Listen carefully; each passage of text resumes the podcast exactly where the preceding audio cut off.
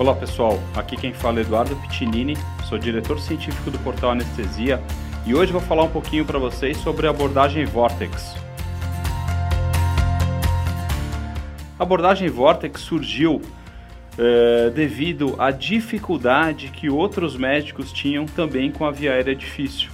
Não era só o anestesiologista que se depara com a via aérea difícil. E muitos dos protocolos que existiam estavam sempre relacionados à cirurgia, ao centro cirúrgico, à anestesia, e aí sempre é, aparecia lá, acorde o paciente, né? Então, a abordagem Vortex, ela é, é uma abordagem que serve para todos os tipos de médicos e também serve é, no departamento de emergência, na UTI, no pronto-socorro, ou nas enfermarias ou até nos ambientes externos nos atendimentos de resgate fora do hospital. Então a abordagem Vortex, Vortex foi eh, desenvolvida para que ela fosse uma abordagem universal, fácil de ser memorizada, porque você olhando lá o funil, né, a abordagem Vortex tem um funil onde o topo é verde e ele vai descendo, vai ficando azul claro e depois um azul escuro para você mentalizar e saber ali da área de, de verde, que é a área de oxigenação, né? E também a área que vai ficando mais azul claro, onde você tem as abordagens. Então existem três áreas nessa, uh, nessa área azul clara, uh, cada uma com um dispositivo. Então você pode fazer três tentativas com uma máscara laríngea, três tentativas com uma máscara facial ou três tentativas de intubação. Independente da ordem, você começa pelo dispositivo que você acha mais adequado.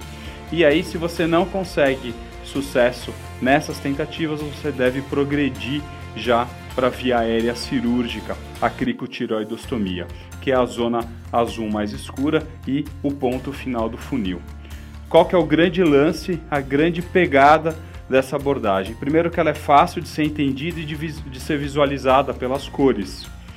Segundo, que ela faz com que você sempre vá para a via aérea cirúrgica, independente da saturação do paciente. Então você não precisa esperar o paciente é, dessaturar para você ir para a via aérea cirúrgica de emergência. É, aliás, eles abordam muito bem isso, mostrando né, que os resultados ruins são muito mais pela demora em fazer a crico do que na realização da crico. Então, uh, essa, essa abordagem ela é muito interessante, porque ela traz essa facilidade, você olhando, ela é muito mais fácil que aqueles quadrinhos que existem dos outros protocolos, né, da Via Aérea Difícil do ASA ou da Sociedade de Via Aérea Difícil também, que saiu em 2015. Ela é muito mais simples e serve para qualquer médico. Então vale a pena você dar uma estudadinha nessa, nessa abordagem, que eu dei uma resumida, mas ela está disponível aí na internet você pode colocar lá Vortex Approach, que você cai direto no site deles com tudo explicado, com todas as, as imagens também. Então, essa aí, essa aí é minha dica.